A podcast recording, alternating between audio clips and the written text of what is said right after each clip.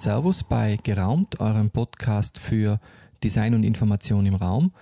Mein Name ist Christian Lunger, ich bin Service Designer und unter anderem auch auf das Thema Besucherlenkung spezialisiert. Und heute ist ein bisschen ein besonderer Podcast, weil ähm, Gerald Merz, seines Zeichens Fachbereichsleiter für Marketing beim Vorarlberg Tourismus und ich äh, ein längeres Gespräch geführt haben, ist circa eineinhalb Stunden gegangen, über das Thema Motivatoren und Hygienefaktoren im öffentlichen touristischen Raum und mit eben speziellem Blick auf den kommenden Winter. Und ursprünglich haben wir es eigentlich nur aufgenommen als äh, persönliche Dokumentation und haben uns dann aber entschieden, dass wir es jetzt doch als Podcast-Folge auch hinausbringen, äh, weil doch äh, recht spannende Themen angesprochen wurden. Und wir haben das Ganze jetzt in drei Teile aufgeteilt, um es auch äh, kürzer zu machen, dass man sich äh, nacheinander anhören kann. Und das Ganze ähm, bezieht sich auf die Zwei-Faktoren-Theorie vom Friedrich Herzberg, der ja eine eigene Theorie für die Arbeitsmotivation äh, entwickelt hat, aber eben auch ein Konzept, das man jetzt auf das Thema Motivation von Gästen umlegen kann. Insofern äh, viel Spaß jetzt beim ersten Teil und äh, gutes Zuhören. Hallo Gerald. Ähm, wir haben ja wir haben gesagt, wir setzen uns jetzt einmal zusammen. Wir wollen uns sozusagen austauschen zum, äh, zum Thema Wintersport und äh, haben dann vorab ein paar Fragen ausgetauscht, die wir machen wollten. Und die Frage, die eigentlich übrig geblieben ist, ist, äh, was sind Corona-bedingt die neuen Hygienefaktoren und Motivatoren im öffentlichen touristischen Raum und eben mit diesem ganz spezifischen Blick auf den Wintersport? Ähm, ich habe jetzt eher ein bisschen recherchiert, weil ich, weil ich ich habe hab das einmal an der Uni gelernt und äh, ich habe mich da echt wieder auffrischen müssen, eben diese Zwei-Faktoren-Theorie vom Herzberg. Ähm, aber ich habe mir gedacht, vielleicht fangen wir mal so an, dass wir mal die Grundlagen legen und einmal schauen, was waren denn bisher so Hygienefaktoren und Motivatoren im Wintersport? Wäre das in Ordnung für dich? Ja, das äh, äh, wäre gut, ja. Würde mir gefallen. Ja, super. Weil dann lasse ich dir einmal reden. Ja. Als äh, touristischer Vermarkter, mhm. Äh, aus deiner Sicht, was glaubst du, was das ist? Äh, also zuerst würde ich noch gerne die, die, also, äh, äh, erklären, warum mich das überhaupt anspricht, diese Hygiene- und, und Motivatorstruktur eigentlich. Ja. Weil sie, ich meine, die kommt ja eigentlich aus der, aus der Personalführung, äh, und, aber sie ist, finde ich, sehr gut anwendbar, weil, äh, weil es einfach eine gute Struktur ist, zu unterscheiden, äh, was sind Dinge, die, mit denen man Unzufriedenheit vermeidet und was sind Dinge, die praktisch in die andere Richtung, also die einen über das hinauswachsen lassen, die einen äh, motivieren, das zu tun. Für mich ist das beste Beispiel ja. immer das, das Gehalt oder, oder die, die Kohle, die man irgendwo verdient bei, bei irgendwas. Das muss passen, weil man sonst unzufrieden ist. Aber dauerhaft motivieren tut es einen nicht, auch wenn man das oft mhm. meint. Oder? Was, sondern äh, motivieren tun Anerkennung, Wertschätzung, Handlungs, äh, Handlungsfreiraum äh, und, und, ja. und, so weiter. Und, und die, diese Überlegung kann man eigentlich auf, auf sehr viel anwenden.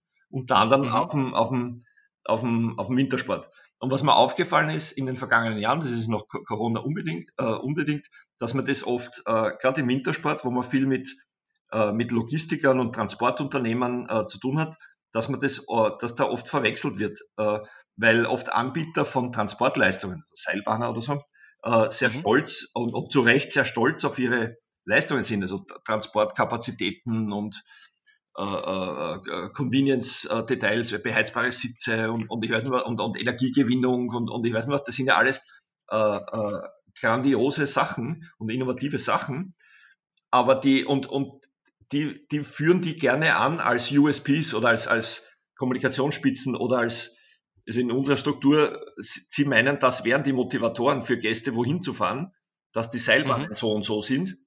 Und die, ich glaube aber, dass es nicht so ist. Ich glaube, dass das etwas ist, das wird als Convenience sehr wohl wahrgenommen und trägt zu, zur Zufriedenheit bei. Uh, und das würde man dann merken, wenn es nämlich nicht passen würde. Also eine schlechte alte Seilbahn, die kaputt ist und die ständig stehen bleibt oder ich weiß nicht was, trägt zur Unzufriedenheit mhm. bei. Aber es ist nicht die Motivation uh, an, an uh, Wintersporturlaub mhm. äh, Urlaub zu machen. Da gibt's ganz andere Motivatoren, die kommen dann äh, gleich dazu. Also die, diese ja. äh, Vermischung praktisch, äh, die, die oft stattfindet und die dann äh, so endet, dass man in der Kommunikation, also wenn man dann irgendwo, ich weiß nicht, ein Advertorial schaltet oder irgendwas ganz was Einfaches und diskutiert, ja, was schreiben wir da jetzt rein? Dann kommt man zu dem Punkt, dass man reinschreibt, wie viel Pistenkilometer und wie viel Lifte und so. Und das sind alles wichtige Informationen. Aber und sie sind, also sie tragen schon zur Motivation bei, weil ich gehe nicht, äh, ich fahre nicht auf Skiurlaub in ein Skigebiet, das nur zwölf äh, Pistenkilometer hat oder so. Aber ob es jetzt 100 oder 120 oder 150 hat, äh, weiß ich nicht, ob das, ob das auf der Motivatorenseite zu sehen ist, sondern praktisch ein ausreichend großes Skigebiet ist eher ein, ein, ein Hygienefaktor. Also man diskutiert dann über, was, was schreibt man in der Kommunikation überhaupt rein und was mhm. nicht. Das lässt sich anhand der Struktur, finde ich, gut diskutieren.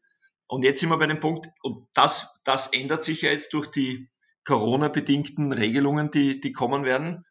Mhm. Äh, also da kommen neue Regeln dazu und das ist eigentlich das heiße Thema. Was ist mit diesen Regeln? Sind das Hygienefaktoren oder sind das Motivatoren? Sind es beides? Wird das bei einem Gast, ist das reiseentscheidend für den Gast, wohin zu fahren, weil er weiß, dass äh, die, die Corona-Regelungen äh, dort besonders gut umgesetzt werden oder nicht? Oder ist das etwas nur, das hat zu passen? Mhm. Sonst reise ich wieder ab oder sonst komme ich nie wieder her. Somit wäre es dann ein, ein, ein Hygienefaktor. Und diese Diskussionen sind jetzt heiß im Gange. Da wird es wahrscheinlich, da gibt es auch keine absolute Lehrmeinung, was sagt die, der Professor so und so hat das so definiert und so ist das jetzt nun mal, sondern das ist äh, im, im Entstehen. Und das ist die, diese, diese, spannende, diese spannende Sache. Und was, ähm, du hast jetzt einige Hygienefaktoren aufgezählt, beziehungsweise, ähm, das finde ich ja spannend, also die Infrastruktur, die Pistenkilometer. Ähm, was wären deiner Meinung nach eigentlich, sagen wir mal, reine Motivatoren äh, es für gibt, den Äh, da gibt's, ähm, also da beziehen wir jetzt auf einen gewissen Marcel Beaufils, heißt er, glaube ich, also ein französischer Name, den ich spreche jetzt wahrscheinlich äh, gar nicht richtig aus. Der hat äh, vier zentrale Motive für, für Wintersport ähm, äh, definiert. Die hat er aus, äh, aus Expertengesprächen und aus, aus, aus, seiner, aus seiner Arbeit heraus äh, äh, gemacht. Ich, ich habe das da vor mir liegen mit der Vorbereitung, ich lese jetzt einfach äh, vor. Die sind vier, die äh, die halt bei jedem Gast in unterschiedlichen Ausprägungen eigentlich äh, motivierend sind. Das eine ist dieses Thema der ursprünglichen Geborgenheit. Ja. Äh, also da reden wir von, von äh, ein bisschen heile ursprüngliche Welt, am, am, am Kamin sitzen und, und ein Glas Wein trinken und die wohlige Wärme äh, äh spüren und so, so ein bisschen das archaische Gemeinschaftsgefühl aufleben zu lassen. Das ist das eine. Das zweite ist die, äh, das elementare Spüren der Elemente. Kälte, Wärme, Wind, Schnee, und so. Das kennt also jeder, der äh, gern Wintersport macht, äh, kennt das. Dieses, die, die Frische, der, der, der, frisch, äh, der, der, der frisch gefallene Schnee und so weiter. Mhm. Äh, das dritte ist das sich entwickeln können. Oder ich habe ja im Wintersport, also angefangen vom Skifahren, Snowboarden und, und, und alles mögliche, äh, lauter Sachen, wo ich besser werden kann. Ich kann mich verbessern beim Skifahren. Ich kann was Neues lernen. Ich kann einen, einen Skitourenkurs für Einsteiger machen und so weiter. Also dieses, ich kann meine, mein, mein Repertoire an, an Wintersport-Fähigkeiten äh, erweitern, sich entwickeln können. Und das, das vierte ist dieses selbstbestimmt seinen Flow finden, oder dieses berauschende, äh, dass man, wenn man es geschafft hat, seinen Weg, seine Spur zu ziehen äh, in, den, in den Schnee, äh, zu dem Tempo, das mir halt behagt. Und der eine macht schneller, der andere langsamer, der eine wilder, der andere gemütlicher. Genau. Und diese vier Sachen, also ursprüngliche Geborgenheit, elementares Spüren, sich entwickeln können, selbstbestimmt den Flow finden. Das wird als mhm. die, diese vier zentralen Motive definiert. Das ist spannend. Aber in, in unterschiedlichen äh, Gewichtungen und Ausprägungen. Ja, das weil das ist jetzt tatsächlich eine interessante Frage, ist, wo, wo, wo spielt Corona dann rein? Also für mich spontan gesehen, äh, bei der Geborgenheit zum Beispiel, das wäre für mich was, wo man, über das mal diskutieren müssen, ja, genau, genau. Corona dieses Geborgenheitsgefühl beeinflusst. Und zwar sowohl vorne in der Kaufentscheidung, also welche Informationen suche ich, wie treffe ich meine Entscheidung, als auch dann bin ich vor Ort tatsächlich gebogen. Das finde ich spannend. Genau. Äh, und das ist für mich, also da wäre die, die Sehnsucht nach Geborgenheit ist der Motivator, aber die Angst, dass diese Geborgenheit auf Kosten von Sicherheit oder Gesundheit stattfinden könnte, das wäre eigentlich ein, ein, ein Hygienefaktor. Also die, das könnte mir das kaputt machen.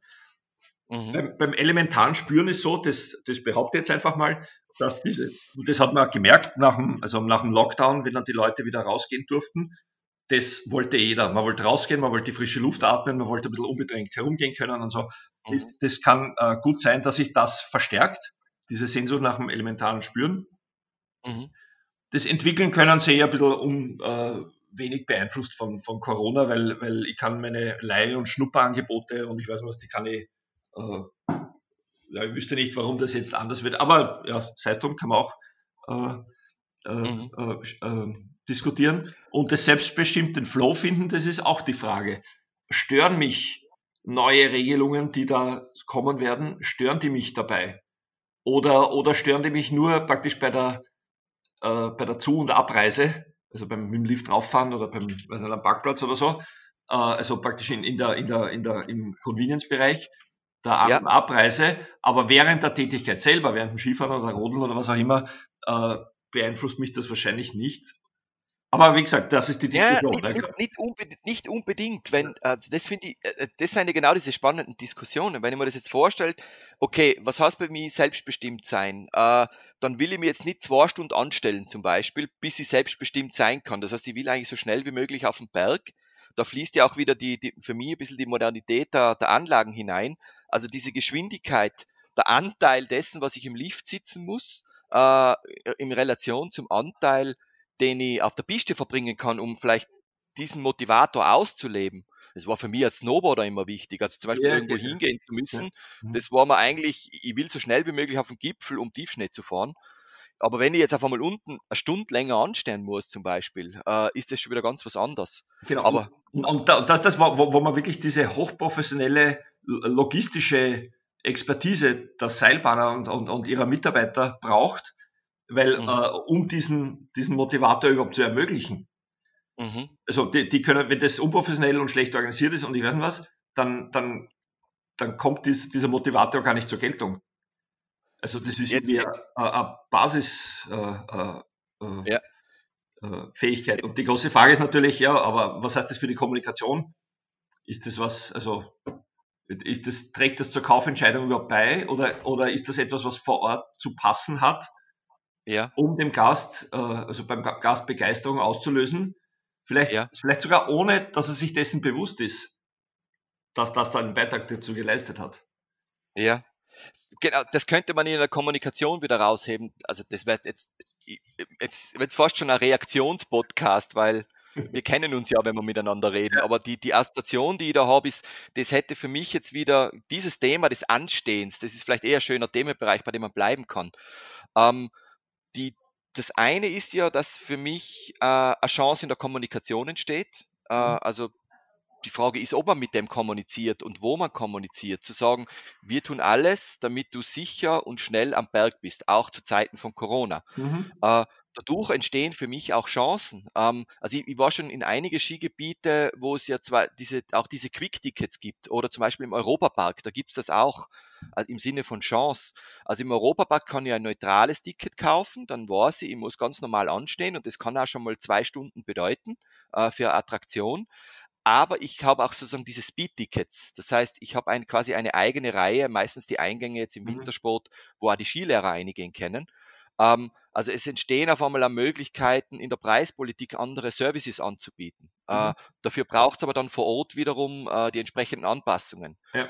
Du brauchst also dann zwar Zugänge und, und, und. Aber es entstehen Chancen. Das ist vielleicht der Punkt, auf den ich da jetzt drauf reagiere. Genau, ja, und, und die Chance ist auch, also ganz eine, eine banale, finde ich, es einfach besser zu machen als, äh, als viele andere. Mhm. Also die, die, und die, so wie du sagst, ich meine, die, ich, ich habe jetzt gerade ein Bild vor Augen in einem, in einem, in einem Skigebiet im, im Bregenzer Wald. Da ist so, dass die um, also ich bin gern, ich gehe mit der ersten Gondel oben und also, da, also um acht, wirklich um 8.30 Uhr sind da schon ein paar Leute angestellt, vielleicht 30, 40. Und das sind alle Leute, alles Leute, die, die teilen alle die Sehnsucht, dass sie schnell oben sein wollen, weil sie es schön finden und weil sie es toll finden und weil sie dann oben die erste, die erste Abfahrt machen wollen, oder? Ja, genau. Das, das verbindet. Und wenn jetzt die, und, und, und die reden untereinander auch beim Anstellen, so, ah, okay, wo fährst du heute und wer bist du und, und so. Und wenn dazu noch diese praktisch beruhigende äh, Botschaft des, des, des, der Seilbahn oder der, der Mitarbeiter dort kommt mit, so wie du es vorher gesagt hast, wir bemühen uns um eure Sicherheit und tun alles, was man tun kann, auf die Art, auch in Corona-Zeiten, also jetzt äh, natürlich äh, irgendwie ein bisschen ansprechender gewordet, äh, mhm. dann ja. ist es eine, äh, eine beruhigende Botschaft. Und ich, ich fange nicht an, die einzelnen Maßnahmen zu überprüfen dort, sondern das ist ein Gesamteindruck, den dieses Unternehmen oder die Seilbahn vermittelt, weil es sagt, ja, da mhm. fühle ich mich gut aufgehoben. Und, und, ja. und, und, und das irgendwie herzustellen und dann in der Kommunikation dieses Gefühl vermitteln zu können, da, dort wirst du gut aufgehoben sein, ohne dass ich alles aufliste, ja. was dazu beiträgt, aber äh, trotzdem verfügbar zu machen für den einen oder anderen, der, der wirklich nachrecherchieren will, was bedeutet das denn dort? Also diese Informationen muss es schon geben. Und zwar nicht in den AGBs kleingedruckt irgendwo, sondern die muss es durchaus prominent irgendwo ge also geben auf der Webseite oder wo, dass man das mhm. nachschauen kann. Das ist Transparenz ja. ist da das Allerwichtigste. Aber das sagt sie alles leicht, ja.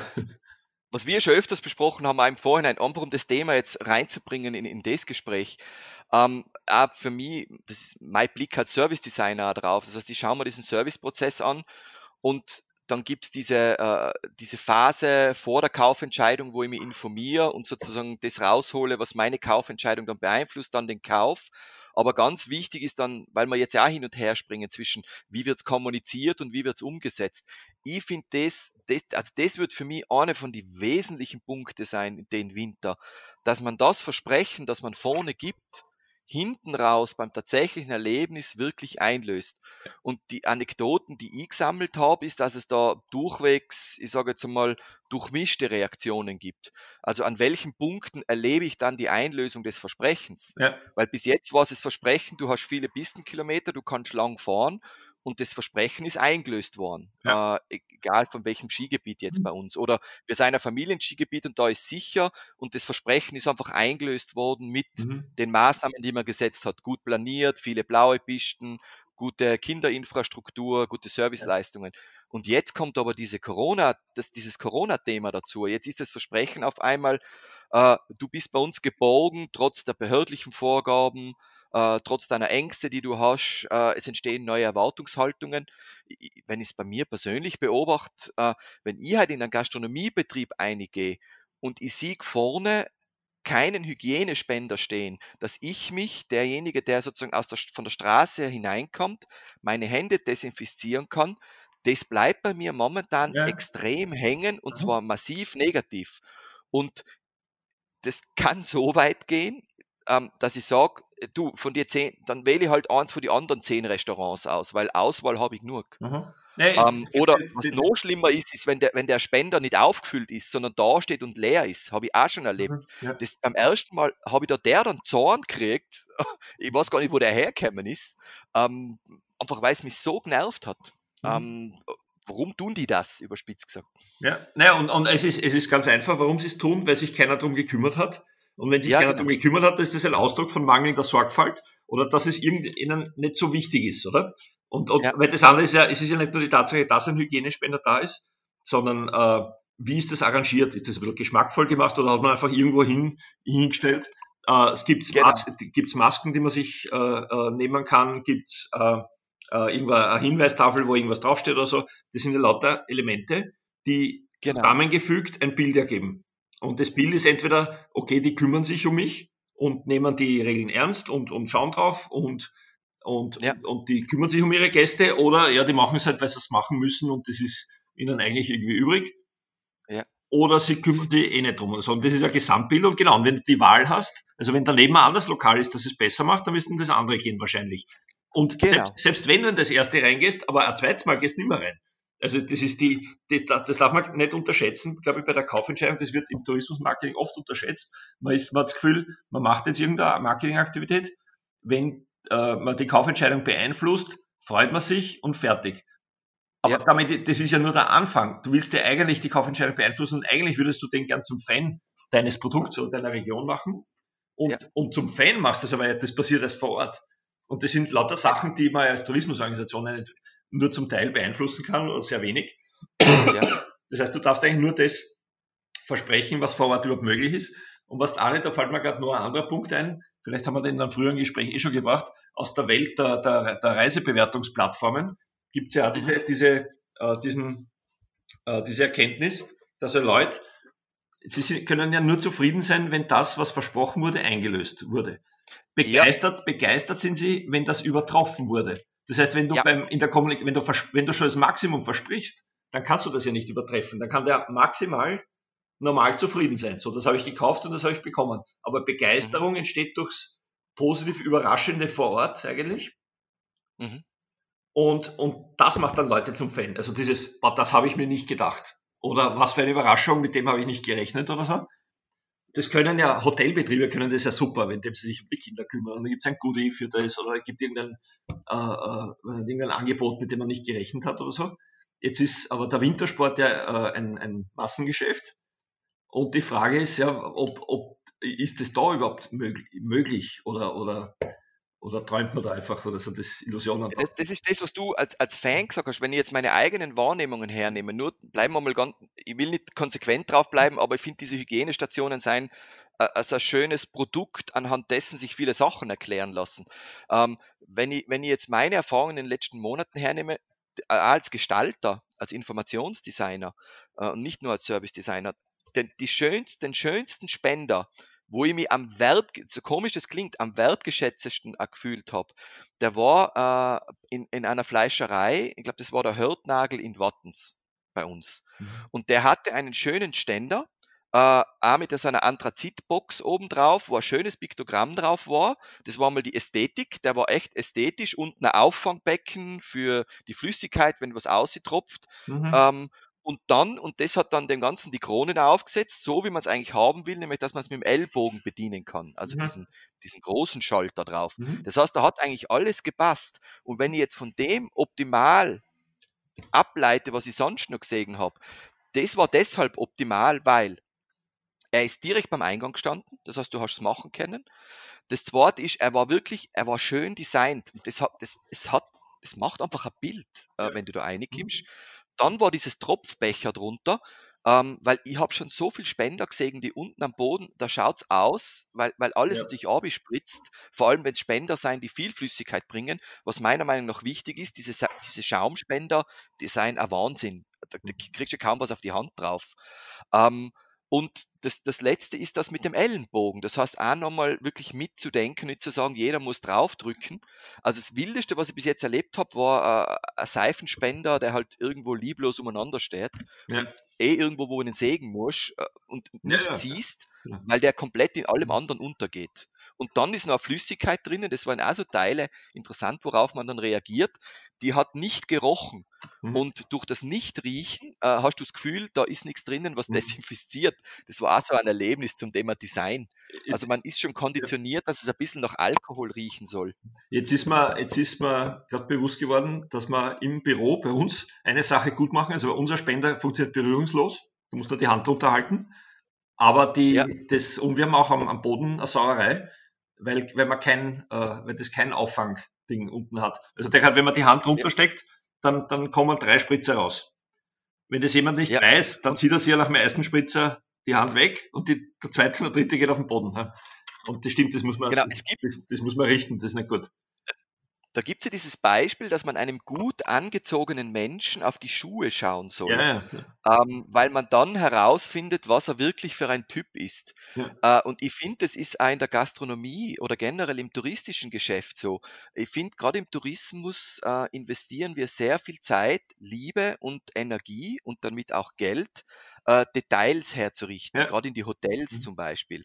Und das wenn dann dort jetzt auch wieder im Kleinen Elemente sein, die komplette Ausschläger sein, was diese äh, Liebenswürdigkeit anbelangt und diese Liebe zum Detail, das fällt dann, finde ich, mhm. in dem Kontext doppelt auf. Da, die, da, fällt mir jetzt wieder was ein, und zwar eben beim, am, am, am Tidamskopf oder im Bregenzer Wald Skigebiet, äh, ein mittelgroßes Skigebiet. Äh, die haben seit, ich glaube, vor zwei oder drei Jahren haben sie damit begonnen, dass sie bei der Bergstation, also das ist eine, eine Sechser-Gondelbahn, dass sie bei der Bergstation ist der Liftfahrt, der steht nicht einfach nur und schaut, dass nichts passiert, sondern der schaut, und das tut der wirklich. Und das tun, es ist nur immer der gleiche, der schaut, ob jemand Probleme haben könnte, die Ski rauszunehmen aus dem, aus dem wo man die Ski reinsteckt. Also was ich, eine, ältere Dame vielleicht ja, genau, oder, oder eine Mutter mit Kindern und die nimmt ja, ja einfach selbstverständlich die Ski raus und hält sie und sagt, bitte da. Oder? Das ist ja ein, ein kleiner ja, Akt, der, ein kleiner Akt der, der, Liebenswürdigkeit. Das müsste die nicht Aber machen. Das ist genau das ist genau dieses, was du zuerst gesagt hast, dieses Drüberspringen. Äh, also ich erwarte mir, dass die höflich sein zu mir ja. und dass sie aufpassen, dass nichts passiert und dass ich sauber einsteigen kann und dass, dass man keiner vorrennt. Aber wenn, man, wenn er da dann die Ski außer tut, ich finde, das ist das, genau. dieses Sahnehäubchen und, drüber, dieses Begeisterungsfaktor. Die haben es geschafft, also ich habe keine, keine, keine Insights, Informationen, aber das sind unterschiedliche Leute. Also sie haben es geschafft, dass das scheint eine Firmendevise zu sein dass sie das machen sollen, aber die Leute, mhm. die erfüllen das so, dass nicht das Gefühl hast, der macht das, weil er muss. Also das kennt man an der Supermarktkasse, wenn sie dir noch diese Zusatzfrage ja. stellen oder so, sondern die machen das eigentlich, das ist relativ echt und, und, und glaubwürdig, wie sie es machen. Und, äh, der, genau. und wahrscheinlich ist die Frage vor, der, vor dem Hintergrund der Corona-Sachen, was gäbe es denn da, was das Personal oder was man da aufstellen kann oder machen kann, was so ein Symbol oder so eine Symbolwirkung oder so ein, so, so ein Gefühl erzeugt. Vielleicht ist sie auch neben dem Hygienespender und dem, ich weiß nicht was, wenn man die Leute einmal Handschuhe an beim, beim, beim Skifahren, vielleicht ist es auch einfach nur die Person, der Mitarbeiter, ja. der dort steht und, und irgendwas fragt oder, oder, oder, oder irgendwas zu, einen Hinweis gibt oder, oder einfach da ist für die Leute oder so und, und, und praktisch als Mensch die, die, äh, dieses Gefühl vermittelt. Ja, ich, ich habe jetzt was erlebt. Ich war am Wochenende, mein Sohn hat Geburtstag gehabt und wir sind mit ihm essen gegangen und wir haben ihn gefragt, wo er gern essen gehen möchte. Und dann sind wir halt ins Hard Rock Café in Innsbruck mhm. gegangen. Und ähm, mir ist dort was aufgefallen, wo ich darauf reagiert habe, wo ich mir gedacht habe, aha, interessant, wo ich mich jetzt bei unserem Gespräch frage, okay, ist das Hygiene, Motivator, äh, was ist es? Und zwar, die haben sich Mühe gemacht, also unabhängig davon, dass sie auch am, am Eingang gut gestaltete äh, Hygienestation gehabt haben, auch mit einem schönen Spruch drauf, also diese Botschaft auch noch wertschätzend vermittelt. Schön gestaltet, sauber gemacht. Äh, zwar ein Seifenspender, also nicht die 100%, also in meinem, in meinem Kopf nicht die 100% äh, Liste beim, bei, bei der Hygienestation erfüllt, aber wirklich äh, Energie eingesteckt, es gut und sauber und richtig zu machen. Aber der, der Höhepunkt für mich war, wo uns dann die Mitarbeiterin mit der Maske, mit ihrer eigenen gebrandeten Maske in dem Fall zum Tisch geführt hat. Ähm, da war sozusagen der zweite Kontaktpunkt Corona-spezifisch, also die Maske zu haben. Auch jetzt in Zeiten, äh, wenn es heißt, in manchen Ländern hörst Maske ja, Maske nein. Du hast ja, du hörst ja nicht nur Medien in Österreich, wo es heißt, keine Maskenpflicht mehr, sondern du wirst ja konsequent mit, mit Informationen versorgt, wo da im Wesentlichen sagt ja jeder, eigentlich sollte man es wieder machen, aber wir wissen nicht, ob es hilft, hilft es vielleicht doch. Und mit der Unsicherheit bist du drinnen. Und wenn dann Maske getragen wird, hat, ist das quasi sagen, okay, finde ich gut. Ähm, unabhängig jetzt davon, dass man schauen muss, wie die Arbeitsverhältnisse dann sein. Also dass man wirklich Ener ja. also dass, dass man die Energie halten kann, weil die haben ja tatsächlich Nachteile, wenn man die acht Stunden am Tag in der Schicht tragen muss. Mhm. Ähm, aber jetzt, jetzt habe ich schon wieder den Weg verloren. Mhm. Äh, wir sind dann zum Tisch gekommen das hat mir nämlich besonders gut gefallen. Sie hat uns auf einen guten Tisch gebracht, auch mit Abstände zu anderen Leuten. Und dort ist dann ein Tisch, ein Schild drauf gestanden, auch schön desinfiziert, äh, schön gestaltet, einen schönen Steher, nicht ein Zettel hingelegt oder sonst irgendwas, diese Oberfläche ist desinfiziert. Mhm.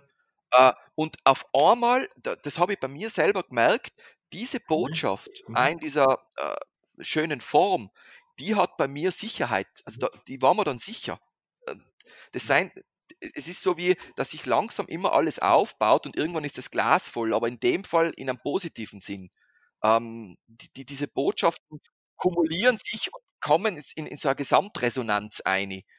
Gerald, ich habe mal in, in, in Vorbereitung auf das Gespräch, habe immer ein paar Notizen gemacht, äh, über die ich gerne sprechen möchte. Ja. So, so primär aus dem, sagen wir auch von meinen Recherchen, die ich gemacht habe. Ähm, was sind so Einflussfaktoren, äh, die meine Entscheidung zum Winterurlaub mhm. betreffen werden?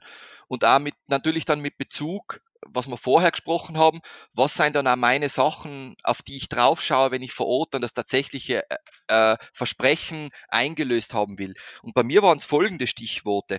Also ich würde mich gerne ein bisschen über das Thema Angst unterhalten. Ja. Ich finde das total spannend, weil es da einige Indikatoren gibt, ähm, die zeigen, wie, wie momentan in anderen Bereichen äh, Verhalten verändert wird auf Basis von Angst. Dann finde ich das Thema Regionalität wäre noch super, äh, wenn wir über das reden könnten. Äh, über das grundsätzliche Thema Behördenvorgaben, das schwingt überall mit. Ähm, ja, das ist aber ja. klar Einflussfaktor. Ja. Äh, Beispiel Reisebeschränkungen. Mhm. Und für mich habe ich noch das Thema Ressourcenverfügbarkeit, jetzt vor allem Geld und Zeit. Äh, das wäre noch ein Thema. Und das Thema auch vielleicht ein bisschen zwischendrin, das Thema Gruppendruck. Also wo darf ich denn hinfahren? Was darf ich denn machen? Ähm, über was würdest du dich gerne als erstes unterhalten? Was sollte man als erstes? Wir können gerne bei der Reihenfolge bleiben. Reden wir über das Thema Angst ein bisschen ja. und wie es das beeinflusst, auch Motivatoren ja. und Hygienefaktoren. Ähm, für mich, wenn, wenn, ich deine, wenn ich deine Liste hernehme, die du aufgezählt hast, also das Thema ähm, Geborgenheit, also die Liste der Motivatoren, Geborgenheit, ja. Spüren der Elemente, entwickeln können und selbstbestimmt sein. Ja. Ich finde, Angst spielt da überall rein, nämlich die Angst, dass, dass das, was ich eigentlich als Motivator habe, nicht erfüllt werden kann. Genau. Und für mich die Indizien, die ich gefunden habe, äh, dass ich dir mal aufgezählt habe, also ich sage jetzt mal, das erste ist, äh, das erste Indiz für mich, dass es den Wintertourismus beeinflussen wird, weil Corona nicht weggehen wird bis zum Winter. Ähm, das ist das Thema, dass der öffentliche Verkehr massiv verloren hat äh, unter anderem, äh, weil man Angst hat, sich in einen geschlossenen Raum mit vielen Leuten reinzusetzen. Das heißt, die Leute wechseln jetzt äh, aufs Auto. Äh, und das wäre für mich das zweite Indiz, die wechseln auch sehr stark aufs Radfahren. Also Radfahren boomt ja. Ähm, mein Geschäftspartner will sich ein Radl kaufen und kriegt keins. A, weil er ein bisschen größer ist und er braucht ein Sonderradl, aber er kriegt kein Rad. Also Radräder sind das neue Klopapier, muss man ja. fast sagen. Äh, und das dritte Indiz, das finde ich spannend, das habe ich mal auf LinkedIn gepostet.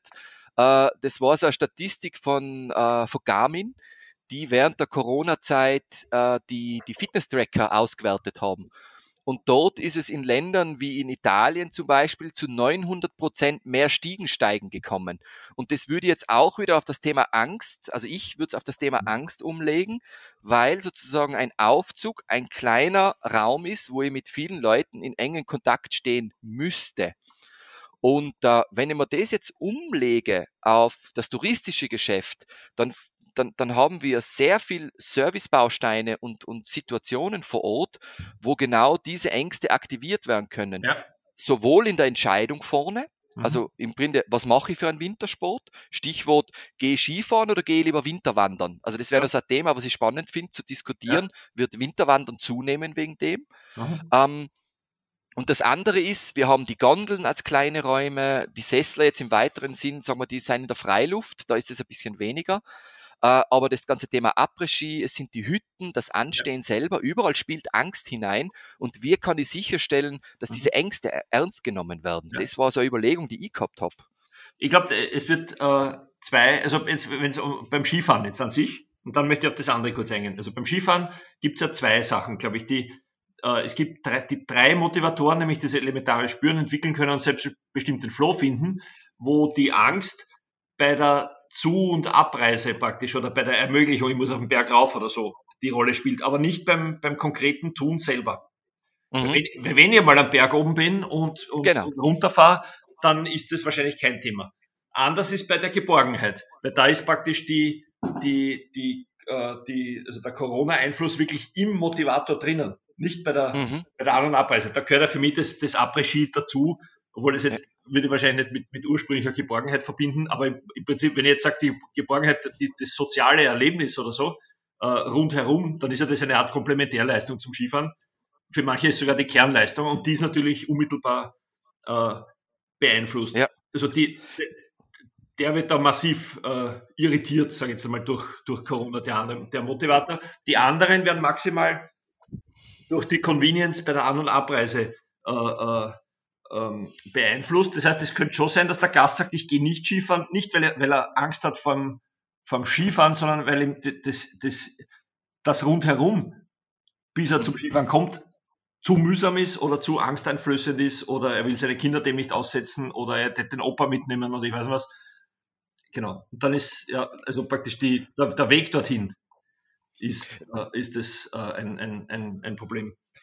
Ich finde es ja spannend, weil es zum Teil also vom Detail abhängt. Wenn ich zum Beispiel jetzt als als wenn ich jetzt ein Hotel bin, Hoteleigentümer, Hoteleigentümerin, ist die Frage, wenn Leute kommen und sie werden kommen, äh, wie kann ich ihnen in der Kommunikation und dann immer, das ist immer mit dem, mit dem, mit dem Klammeraufsatz und dann auch im Erlebnis vor Ort, also nicht nur in der Kommunikation, sondern auch im Erlebnis vor Ort, die Sicherheit geben, jetzt einmal zuerst bei mir zu buchen, was muss ja. ich kommunizieren?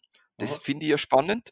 Äh, primär dieser Gruppe, vielleicht, vielleicht sagt, ich denke mal, es wird unterschiedliche Menschen geben. Die einen, denen bewusst klar ist, dass sie Angst haben und auf Basis von dem aktiv nach Informationen suchen, um zu sagen, ich würde schon gerne den Urlaub machen, ich möchte gerne geborgen sein gibst du mir die Möglichkeit, liebes Hotel. Genau. Und, und, und da, da muss man, glaube ich, unterscheiden zwischen Inbound und Outbound-Kommunikation. Also ja. nicht, dass ein Hotel in seinem New, also im Outbound, in seinem Inserator, in seinem Prospekt oben drauf schreibt, wir sind Corona sicher oder Corona geprüft. Aber wenn ich auf die Webseite gehe vom Hotel, dann sollte ich rasch finden, äh, wie geht dieses Hotel damit um? Wie ist das beim Frühstück? Ja, genau. Wie ist es im Skiraum? Äh, was weiß ich, keine Ahnung. Also der Überzeugung bin ich ja. Und, und nicht im Kleingedruckten irgendwo in den AGBs, sondern äh, äh, also das ist genauso unter dem, so wie heißt Service und Anreise und Kontakt und, und was auch immer. Äh, im, im Sicher sein bei uns im Haus. So, also da geht es, glaube ich, auch wieder um die Autokommunikation, also dieses auch wieder wertschätzend rauszugeben. Ja. Und, äh, und, und, nicht sozusagen mit, mit Worten zu arbeiten, die dann vielleicht die Ängste sogar wieder verstärken. Das genau. ist, glaube ich, wieder, äh, diese Feinheit in der, in der Kommunikation. Und auch beim Fotomaterial. Es geht um Transparenz und um Information, nicht um Werbesprache. Ja. Also der, wirklich die, äh, wie sagt man, show it, don't tell, äh, äh, also praktisch bezeichne das, was du tust. Es sind ja. 27 äh, Desinfektionsspender im Haus verteilt und das und das und das. Und wir haben einen, einen äh, ausgebildeten, äh, also nicht ausgebildet, wir sagen einen Corona-Sonderbeauftragten im Haus, der hat beim, beim Landesroten Kreuz äh, eine Ausbildung gemacht, der kennt sich aus, der weiß, wie mit allem äh, umzugehen ist. Den kann man jederzeit ansprechen oder, oder irgendwie so. Ne? Das ist das eine, ja. das ist praktisch, das muss der Gast finden, wenn er auf die Webseite geht. Und das ja. andere ist aber, was, was, was, was verwendet er in der Kommunikation oder wie emotionalisiert er das, ohne, äh, ohne zu übertreiben. Wir versprechen mhm. Ihnen einen 100% garantiert äh, Corona-freien Winterurlaub, das kannst du nicht versprechen. Das geht nicht. Glaube ich auch nicht. Ja. Aber es muss jeder wissen, was passiert, wenn. Das, sein, das wäre jetzt wieder für mich eher auf der Tourismus-Organisationsseite. Äh, also zu wissen, man, das, das geht jetzt eigentlich schon in die Organisation hinten hinein, also das Ganze ja gut zu organisieren. Ja. Ich finde, jeder braucht Krisenpläne für den Winter. Was passiert, wenn äh, irgendwo regionale Lockdowns sind? Und wie funktioniert die Kommunikation? Wie, die Kommunikation generell, Presse und so weiter, die Kommunikation im Raum äh, also wie kommuniziere ich sofort mit die Hotels, dass die ihre Leute wieder darüber informieren können und so weiter und so fort. Ja. Ich glaube, das wird auch extrem wichtig den Winter, genau. das in der Hinterhand zu haben. Und, und, und das, also die Dinge passieren, die werden gemacht. Erst letzte Woche war der, der vom Landesroten Kreuz, da geht es um die Testungen der Mitarbeiter im Tourismus und so. Das mhm. läuft alles. Aber die Frage ist nur, was sagt man dem Gast? Also vor, mhm. voraus, was kommuniziere ich? Da gefällt mir ganz gut, die, die Schweizer verwenden den Begriff Switzerland Works also mhm. das, Land, das Land kann damit umgehen. Keiner kann dir hundertprozentige Sicherheit versprechen, aber, aber es, das Land funktioniert, die Abläufe funktionieren, die Prozesse funktionieren. Man wird ja. tun, was man tun muss und äh, so auf die Art und mehr kann man nicht machen. Ja. Und, und, und praktisch das rüberzubringen, das ist ein Land, eine Region, ein Ort, äh, der, der funktioniert und der damit umgehen kann, auch in Krisenfällen. Ja. Viele Wintersportarten sind ja gep äh, leidgeprüft, auch mit Lawinenunfällen und ich weiß nicht was die, die können das damit umgehen. Ja. Die können das damit umgehen. Die Frage ist nur, was schreibe ich hin? du kannst ja nicht ist ja wir, wir, können mit, mit Unglücken und, und Krisen umgehen. Das ist kein, keine, das kein USB. Sondern was macht man genau? Ja. ja. Und, ja. Um, und umgekehrt, was glaube ich auch, also meine, das ist aber meine persönliche These ist, dass es unmöglich sein wird oder, oder fast unmöglich sein wird, diesen kommenden Winter neue Wintergäste zu akquirieren. Also Leute, die vorher nicht Winterurlaub gemacht haben, dass die jetzt plötzlich Winterurlaub machen. Das wird, okay. also äh, Skiurlaub. Es wird nicht jemand jetzt anfangen zum Skifahren jetzt. Man kann eigentlich. Aber wie wird es mit dem Winter wandern, weil du das jetzt ja, gesagt hast? Weil das ja, ist jetzt ein schöner Übergang. Genau. Das, das ja. Aber ich meine jetzt mal von Wintersport, also praktisch den, den etablierten Wintersport. Du wirst nicht neue Skifahrer gewinnen können. Du kannst maximal die, die eigentlich eh Skifahren gehen wollten, bestärken, in Erinnerung rufen oder, oder versuchen zu aktivieren, Stammgäste aktivieren. So, ja, mhm. lass diese Saison nicht aus. Mhm. Das zweite, das ist eine spannende Sache. Kann ich Leute, aber das hat nichts mit Skifahren zu tun, kann ich aber Leute, mit Wintersport die, im weitesten Sinne. Die, die, die, äh, die einfach frische, weite Platz äh, im Schnee oder so haben, oder muss ja nicht einmal im Schnee sein, kann im Tal ist, kann es ja auch grün sein, die im Winter mhm. Mountainbiken gehen oder so, die, die irgendwie diesen Platz haben wollen, kann ich die dazu aktivieren. Aber das sind zwei verschiedene Kommunikationen. Das zweite hat also wiederum in die, fließt ein bisschen in die Produktentwicklung auch ein. Äh, ja, genau. Entsteht jetzt die Chance, auch neue Produkte zu machen. Ja. Äh, damals, einmal waren wir ja schon gezwungen, das zu machen. Das war damals, wo dieser richtig schlechte Winter war, ja, genau. wo man aber relativ schnell darauf reagiert hat. Natürlich dann, als es passiert ist und nicht im Vorhinein, dass man sagt, man hat sofort die, äh, die Wanderungen. Also man hat aus dem Sommer geschöpft und für ja. diese Phase dann gute Angebote gestrickt. Jetzt haben wir ja den Vorteil, dass wir Vorlaufzeit haben. Ich finde das eine echte Chance äh, fürs gesamte System. Da ist äh, Wintersport, so, wenn wir es so nennen. Man hat, also was ich mitgekriegt habe, zumindest in Vorarlberg, haben die Destinationen daraus gelernt damals und die haben so Arges gegründet. Die, äh, da gibt es im, glaube ich, in Kleinwalsertal ist das, die heißt die Arge Grüne Weihnachten. Die treffen sich okay. im September zum ersten Mal und bereiten sich auf Szenario vor, dass, kein, dass der Schnee nicht kommt. Und, ja. und wenn er dann kommt, dann ist gut, dann geht es wieder in die Schublade. Aber wenn der Schnee nicht kommt, dann, das sind ja so ganz banale Sachen, dass ja oft Skilehrer gleichzeitig auch Mountainbike äh, ja. sind.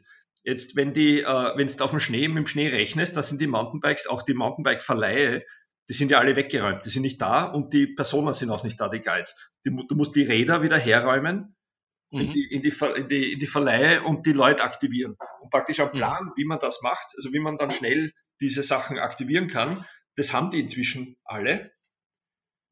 Aber das finde ich einen schönen Benchmark im, sozusagen in der Vorab-Organisation, wie man ja, es jetzt genau. auch für Corona ja. angehen könnte. Ja. Und diese Diskussionen führen, ähm, das finde ich spannend. Ja. Finde ich super, Gratulation. Ah, das, das haben sie, das ist aus der Not geboren, aber das ist schon so selbstverständlich, dass sie selber nicht mehr der Mühe wert finden, es zu erwähnen sagt, mhm. ja, dass sie auf das vorbereitet sind und die, also wir haben es letztes Jahr, äh, letzten Winter haben wir es genannt, Vorarlberg grün-weiß. Also nicht, äh, wenn der Schnee nicht bis ins Tal ist, ist das nicht eine Katastrophe, sondern es bietet ja neue Chancen. Weil es gibt ja genug ja. Leute, die eh nicht Skifahren gehen wollen und die ja Gaude haben, dass sie im Dezember und im Jänner auch Mountainbiken gehen können, im Tal halt. Und äh, ich habe mit einem, also im, im, bei uns im Skiclub ist einer, der betreibt einen Sportladen und der hat gesagt, er hat noch nie so viel Geschäft, im, also im, er hat die, die Mountainbike-Räder aus seinem Geschäft nicht einmal rausgeräumt über den Winter. Normal wechselt er immer zwischen, also die, die Räder im Sommer, für den Sommer und halt die Ski im Winter. Der hat gesagt, die, der hat die Räder gleich drin behalten, weil sie im Winter war die Zeit, wo die Leute Testfahrten gemacht haben, Räder ausprobiert haben und so weiter.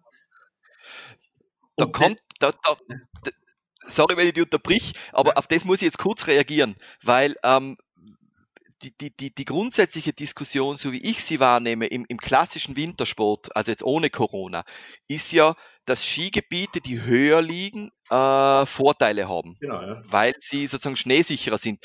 Wenn ich aber jetzt sozusagen äh, eine andere Hypothese äh, erstelle und sage, unter Umständen mit den Voraussetzungen im heurigen Winter, wenn es die kleinen Skigebiete, die tiefer liegen, intelligent machen, haben sie unter Umständen echte Chancen, Umsätze zu machen, weil eigentlich Sommerstimmung in den Winter hineingeschoben wird. Also draußen sein ja. und nicht Skifahren oder nicht in die Gondel sitzen, mhm. ähm, unter Umständen. Ist wirklich nur als Hypothese.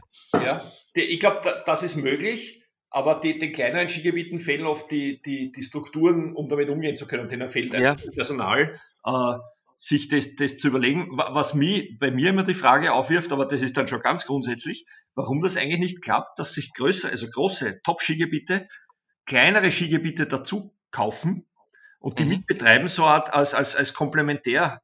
Äh, äh, also wo sie praktisch dann dieses Geschäftsfeld auch abschöpfen können. Oder wenn ein guter Schneewinter ist, in den kleinen Skigebieten kannst du trotzdem deine Kinderskikurse und, und, und praktisch die, die, die äh, Nachwuchsausbildung äh, machen und, und, und, und den äh, Clubs Skirennen, also oder Trainingsstrecken anbieten und so weiter.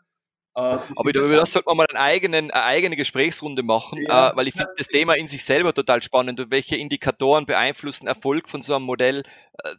Das finde ich spannend als eigene Frage einmal. Das ist aber eine Idee, die ist, schon, die ist schon 20 Jahre alt und die hat nie gegriffen. Und ich gehe mal davon aus, ich bin ja nicht vom, vom Skigebietsfach, ich gehe aus, mhm. gehe davon aus, es wird Gründe geben, warum sie nicht gegriffen hat. Und das ist so eine Sache, die sich der, der, ja. der, Tourist, der von der Tourismusorganisation stellt sich das leichter vor, als es ist, wahrscheinlich, nehme ich mal an. Unter Umständen. Weil die, weil die Seilbahner sind ja keine Deppen, die, die, wenn irgendwo Geschäft zu machen ist, dann werden sie sich das schon überlegen, ob sie das machen können oder nicht. Aber ja. Ich würde ich würde zum Thema Angst gern noch einen Punkt diskutieren, bevor wir dann vielleicht zu einem, zu, einem, zu einem anderen Punkt springen. Und zwar, das ist dieses Thema Leute, die keine Angst haben, denen es ja. wurscht ist, sage ich jetzt einmal. Ja. Weil wenn man jetzt die Medien liest, jetzt im Sommer ist, äh, egal in welchen Ländern, äh, USA zum Beispiel oder auch bei uns in Österreich, und du hast mir ja schon mal eine Anekdote erzählt von dir, dein Erlebnis am See, ähm, die Leute stürmen ja auch die Seen. Ja. Ähm, also die, die, denen ist es egal, ob sie 30 Zentimeter wegen dem anderen liegen oder beim Kiosk, ob es da dann äh, richtig zugeht, Körper an Körper. Also wie man mit dem umgeht, das finde ich wird für den, für den kommenden Winter auch extrem wichtig. Vor allem, wenn ich mir sozusagen die Après-Ski-Klientel ansehe. Das wäre für mich, also da, da liegt dieser, äh, dieses Nicht-Angst haben oder mir ja. ist es egal oder ich glaube nicht daran, das ist wahrscheinlich so eine Vermischung, eine, eine Menge Lage von, von unterschiedlichen Einstellungen, die man hat, ja, und, die aber im und, Grunde und, dazu führen, dass das Verhalten gleich bleibt, wie wir es eh schon kennen. Und, da bist du bei dem Punkt, dass ja der Gast sein Erlebnis co-produziert oder, oder, oder ja. selbst produziert. Und da ist die Frage, wie viel Einfluss hat denn der Leistungsträger da überhaupt drauf? Weil wenn am, am Parkplatz von der, von der, äh, von der Seilbahn, wenn irgendwie von mir aus Getränkeausgabe raus ist oder so, wenn da Leute feiern, weil einfach die Gäste das machen, weil sie keine Angst haben, dann beeinflusst das die anderen Gäste, die schon Angst haben. Aber der Seilbahnbetreiber kann ja nicht den Security-Dienst aufmarschieren lassen und sagen, so, ich unterbinde das jetzt oder so, sondern das ist das, also wo, wo der, äh, wie gesagt, der, der, der, der, freie Mensch eigentlich und die, das untereinander irgendwie auch äh, äh, regeln muss. Aber das, das, das sehe ich auch als ein, ein, ein Problem, weil du kannst noch so ein Lokal haben mit, mit, mit, mit Beschränkung drinnen, aber dann gehen die halt rein und kaufen sich die Getränke und feiern draußen. Wenn sie es drauf anlegen, kannst du es ja. eigentlich nicht verhindern. Aber für mich ist das genau die spannende, das ist, das ist nämlich für mich so eine spannende Frage. Für mich sogar, ich finde, eins von die zentralen Problemfelder, die diesen Winter kommen werden, was das die Markenarbeit anbelangt.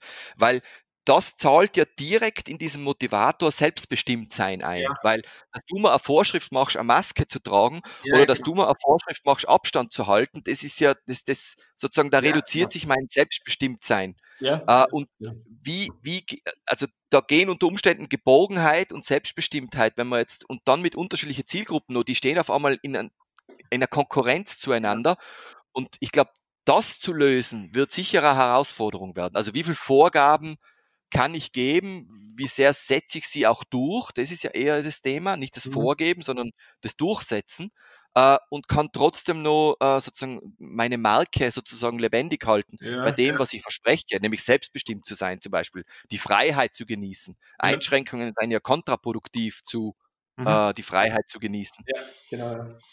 Und, und, und, das ist wahrscheinlich ein Hauptpunkt. Diese, diese Freiheit genießen, das ist ja ein, ein Teil dieses Versprechens des Skifahrens oder des Wintersports. Oder? Und, und genau, wenn die, wenn die eingeschränkt wird, ist das unangenehm. Die Frage ist, ob die Leute das praktisch schon bei der Kaufentscheidung berücksichtigen und gar nicht mhm. erst kommen. Oder ob sie vor Ort draufkommen und sagen, oh, das, also deswegen hat es mir jetzt weniger gut gefallen als sonst. Oder gar mhm. nicht äh, gefallen. Ja, das, puh, das wird die Realität zeigen. Das, äh, da weiß ich nicht, welche, oder ob es da Hebel überhaupt gibt. Hast du schon eine Studie einmal gefunden oder bist bei dir drüber gestolpert, ähm, die diese Frage genau stellt? Weil die die Frage ist, kannst du sie überhaupt stellen im Vorhinein? Naja, ähm, weil im Vorhinein du kannst sie stellen, aber du kannst nicht andere Sachen. Genau. Also ich, ich glaube, dass die, die, also das ist jetzt meine persönliche Meinung. Nein, ich, nein, ich habe nichts gefunden. Äh, mhm. Ich, ich stelle die Frage immer wieder. Die, für mich ist immer der Satz immer der gleiche. Entscheidend für die Zukunft ist ja nicht Marketingkampagnen, sondern Experience und Service Design unter neuen, mhm. unter den neuen Voraussetzungen oder irgendwie so. Mhm. Ähm, aber das dauert ja ein paar Jahre, bis das, bis das greift. Und das basiert, oder ich hoffe, ich sage es jetzt richtig, du korrigierst mir sicher, äh, als Service Designer, das basiert ja auf dem Studium von Besucherströmen. Oder die, also daraus kann ich ja dann ableiten, äh, äh, was zu tun ist und was nicht. Und es gibt zwar Besucherlenkung und so weiter, aber es gibt nicht, du kannst nicht, äh, du kannst nicht bestimmen. Und das heißt, ich brauche jetzt erst einmal einen Besucherstrom unter den neuen Voraussetzungen, damit ich überhaupt daraus lernen kann, was ich tun kann. Also so auf die Art, ja, ich, es im Voraus zu klären, ist wahrscheinlich äh, nicht möglich. Also für, da, um darauf zu reagieren, ich glaube schon, dass man es im Vorhinein bestimmen kann. Wir arbeiten ja mit Personas, äh, also Menschen, die eine bestimmte, ich sage jetzt Einstellung haben, ja. die werden ja genau definiert. Das ist nicht nur soziodem, also nicht nur vom Alter her und in welchen Beziehungen sie sind und so weiter, sondern auch was für Einstellungen sie haben. Und äh, momentan kann ich da auch nur auf die Indizien zurückgreifen. Also wenn ich mir Menschen anschaue, die den öffentlichen Verkehr verwenden, äh, die vorher eine bestimmte Einstellung gehabt haben zu geschlossenen Räumen und vielen Menschen drinnen, da scheint sich bei einigen was verändert zu haben. Das heißt, es entstehen, für mich entstehen neue Personas oder bestehende Personas verändern sich in ihren oder ergänzen ihre Einstellungen, nennen wir es vielleicht so. Weil das, was du gesagt hast, das ist ja gut. Alles, was irgendwie längerfristig, unter Umständen müssen wir ja sogar kurzfristig arbeiten, weil für den Winter kann es ein Thema sein, aber wenn wir Glück haben, kommt 21 die Impfung, dann ist das unter Umständen ja, äh, wieder kein Thema. Das ja. ist ja auch ein Teil dessen, was das Handlungs äh, Spektrum beeinflussen würde, auch bei den, also bei den Bergbahnen, bei den Hotels, bei den Tourismusinformationen. Das, das Wie viel kann mir egal sein? Das ist ja eine relevante Frage. Das ist ein ganz ein wesentlicher Punkt. Die, also wir folgen ja viel der, der, äh, der, der, der Arbeit von der Uni St. Gallen oder von den Professoren Beritelli und Lesser und Bieger.